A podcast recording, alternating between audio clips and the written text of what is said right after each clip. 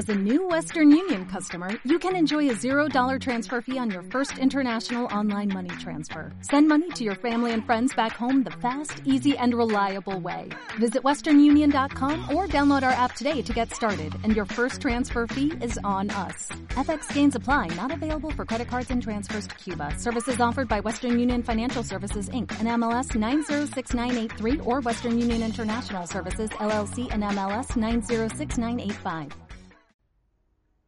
Buenas, soy el narrador. Este es el último capítulo de esta temporada de la revancha de los fracasados y va a pasar un tiempo, espero que corto, en el que no nos vamos a encontrar. Voy a aprovechar el tiempo para pensar cosas del podcast. Escucho y leo todo tipo de críticas que me quieran enviar, ¿eh? Ah, y les quiero avisar a quienes me mandaron aportes económicos que los recibí, que muchas gracias. Espero que los demás lo copien. Nada, mentiras. Saben que acá aporta quien quiere y quien puede y lo hace en www.larevanchadelosfracasados.blogspot.com. Hay para hacer aportes de 100, 300 y 500 pesos argentinos. Y si estás afuera, también puedes aportar una pequeña suma o suscribirte con 2, 5 y 10 dólares. Pensé mucho en cómo terminar esta temporada y creo que lo mejor es volver a la fuente, al origen mismo del inicio de este podcast. Hace poco tiempo escuché un escritor que contaba un cuento sobre un viaje en el tiempo para visitarte a vos mismo, pero cuando eras un niño. El cuento era muy gracioso e incluso tierno, pero a mí en el momento me dejó un trago amargo. Yo no supe en ese momento si podría enfrentarme a la mirada inquisidora de mi yo de niño y menos que menos el de mi adolescente. Siempre fui muy fantasioso y esperaba de mí grandes éxitos, trascender internacionalmente, ser la excepción, el joven talento, el que cambió las cosas, el elegido.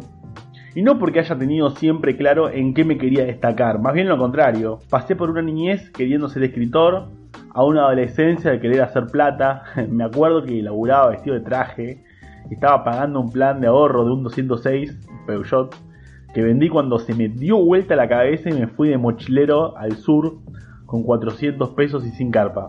Esto queda para otra historia. Y ahí la cosa fue ser un gran profesional pero nunca dejar de vivir o algo así pensaba. Después vinieron las luchas, el activismo, la militancia y enseguida las fantasías de trascender. La revancha de los fracasados es una vuelta a la niñez, a mi primer yo, y creo que este podcast sintetiza también un intento esta vez más realista por conmover a quien escucha del otro lado, y una larga explicación a aquel niño que el éxito no es para todos, ni que necesariamente era tan así como nos lo explicaban, que el azar, las consecuencias de las acciones, los propios autoboicot, las graciosas circunstancias de la vida, la desdicha, la flaca, siempre la flaca, influyen, determinan, coercionan tu destino. Pero a pesar de eso seguimos participando. ¿Y vos? Si tuvieses enfrente al niño que fuiste y te preguntara cómo le fue a él de grande, ¿qué le dirías? ¿Estaría conforme con tus resultados?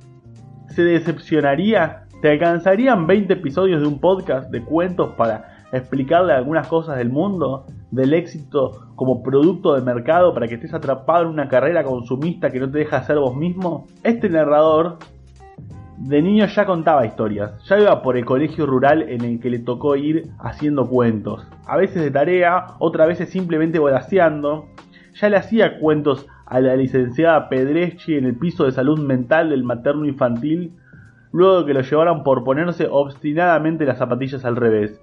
Ya había imaginado varias sagas de personajes, mundos alternativos y tenía varias familias de amigos imaginarios con diferentes edades, diferentes poderes y que a uno a uno se fueron muriendo hasta que encontró rasgos de ellos en amigos actuales que ya no son imaginarios o al menos eso creo. Si ese niño hoy se me apareciera en mi casa, creo que a pesar de no ser famoso ni muchísimo menos, estaría contento que retome lo que lo hacía más feliz, contar historias, a quien sea o a quien las escuche. Ahora sí, sin más preámbulos vamos con la historia de hoy. Esta historia es real y sucedió en Garneville, un pueblo en Nevada, Estados Unidos. En 1980, a un ventrílocuo llamado Daniel Hope le había llegado terrible flaca. Estaba desocupado, su esposa lo había dejado por un mago que se dice que son los primos exitosos de los ventrílocos, no tenía un peso y comenzaba a sumergirse en una grave depresión. La gota que rebalsó el vaso fue en el 21 de diciembre de ese mismo año, a pocos días de Navidad. Había sido contratado por su ex cuñado, que se había apiadado de él, y le pidió que actúe con el muñeco en su bar. Estaba tan arrollado por las placas, tan angustiado, tan trapo de piso, que el show fue un desastre. Lo que debería ser un espectáculo público para toda la familia se convirtió en un manifiesto de odio a la vida hecho por un borracho. Después de abucheado e invitado a retirarse amablemente por el hermano de su ex, se fue caminando por la ruta en la que se encontraba ese bar. Tenía varias horas de camino para llegar a su casa y más aún con las dificultades que traía la falta de movilidad debido al alcohol. La situación era patética. Uno en semejantes circunstancias humillantes solo puede putear, maldecir la propia suerte, blasfemar contra Dios y todos los santos. Daniel Hobbs hizo todo eso, pero también empezó a fantasear, como hago yo siempre. Entregarse a los desvaríos de hipótesis fantásticas que siempre arrancan con el condicional sí. Si yo tuviera tanta plata, si yo fuera millonario, si yo tuviese poderes, si yo podría tener una máquina en el tiempo, si yo fuese un robot, si yo fuese zorro, bueno, se entiende. En el caso de Daniel Hop, la fantasía fue, si yo tuviese varias propiedades para vender, sería otra mi historia, sería otra mi suerte. En ese momento todo cambió, hubo una epifanía, una revelación, una idea suficientemente desquiciada para ser genial. La luna, la luna que parecía hermosa, una luna llena radiante sobre la noche semirural de esa zona despoblada, no tenía dueño, era un montón de lotes para vender, era una propiedad inmensa, la propiedad más grande que tendría cualquier propietario en todo el planeta Tierra. La cosa era que Daniel había leído varios años antes que firmaron en la ONU el Tratado Espacial, que decía que ningún país podía reclamar para sí la propiedad de la Luna ni de ningún planeta o satélite natural. La verdad es que no decía nada de personas individuales. Ahí había una suerte de vacío legal que a nadie se le había ocurrido pensar porque nadie, absolutamente nadie, estaba tan roto, tan hambriento de fama, de gloria, de éxito, de sueños que Daniel Hobbs el fracasado ventrílogo de Granby. Inmediatamente al llegar a su casa, delirando de locura y certeza, escribió tres cartas. Una al gobierno de los Estados Unidos, otra a la NASA y la tercera al gobierno de la Unión Soviética. En las tres no preguntaba, sino que avisaba que él reclamaba para sí la propiedad de la Luna, así como todos los derechos implícitos del loteado alquiler y venta de terrenos. Como se pueden imaginar, ni el gobierno estadounidense, ni el soviético, ni la NASA le contestaron. Cualquier otro mortal hubiese sentido un duro golpe de realidad ante este ninguneo, pero Daniel Hobbs lo interpretó como lo mejor que pudo haber obtenido de esa situación. Daniel no era idiota, no esperaba que le otorgasen la propiedad de la luna solo porque él llegó primero, pero al no contestarle, el único documento al respecto que había era la carta en la que él se autoerigía como el único propietario lunar. Con esa misma carta y un conjunto de mapas que realizó con imágenes que había difundido el gobierno, artículos que había leído y algo de imaginación, se dedicó a vender un acre por 23 dólares. En las primeras dos semanas vendió 600 acres y la cosa no paró nunca. Daniel fundó lo que ahora se conoce como Lunar Embassy, una empresa dedicada a vender acres lunares, el pasaporte lunar a 22 dólares, a redactar una constitución lunar para el futuro y dar charlas y conferencias. Ustedes pueden chequear esto, no los estoy jodiendo. El tipo se hizo millonario. Es una locura, lo sé, pero es así.